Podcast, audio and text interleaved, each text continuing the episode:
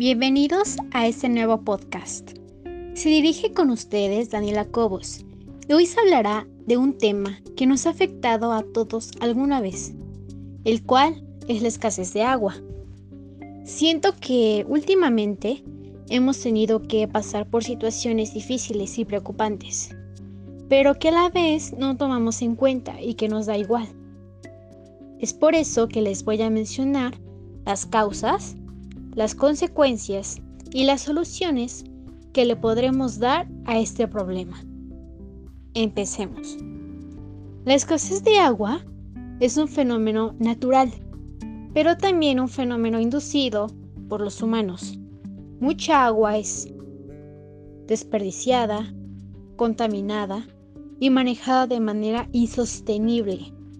Además, por infraestructura ineficiente, en mal estado u obsoleta, por lo cual se pierden importantes cantidades de líquido debido a las condiciones de los sistemas de drenaje, por lo que valdría la pena impulsar las acciones para mejorar todo lo que esté a nuestro alcance.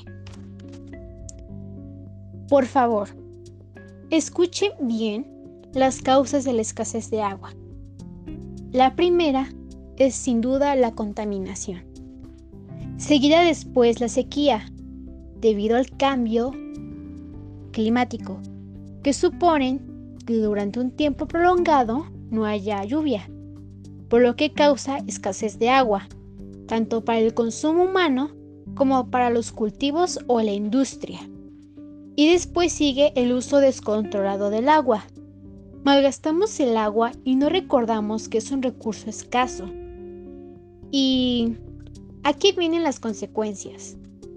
Es triste, de verdad. La primera consecuencia son las enfermedades.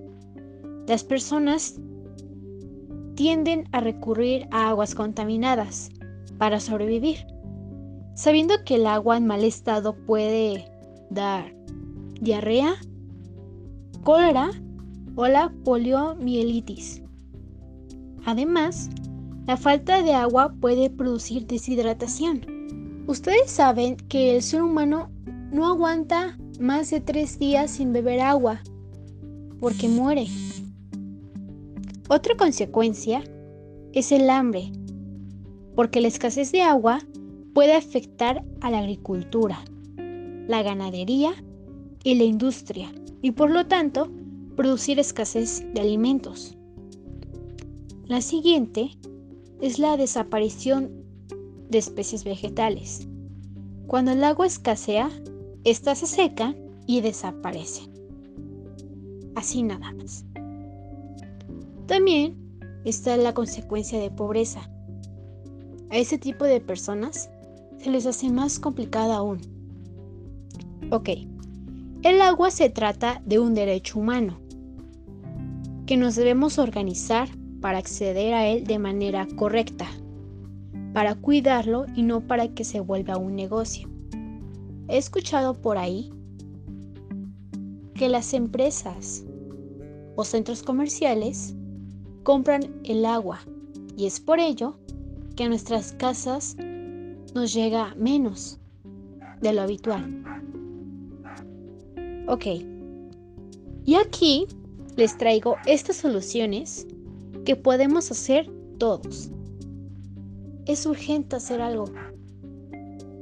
Regular la administración de los recursos de agua. Reducir la demanda de agua haciendo un uso responsable. Instalar mecanismos para reutilizar y reciclar el agua en los hogares. Industrias, jardines, campos de golf, cultivos, etc mejorar y ampliar las posibilidades de almacenamiento y conservación del agua, e instaurar la utilización de nuevas tecnologías, como la desalinización del agua. Esto ha sido todo de mi parte. Por favor, tengamos educación. Hay que ser responsables. Este recurso se está agotando y hay que cuidarlo antes de que sea demasiado tarde. ¿Qué es lo que les vamos a dejar a las generaciones futuras? Muchas gracias.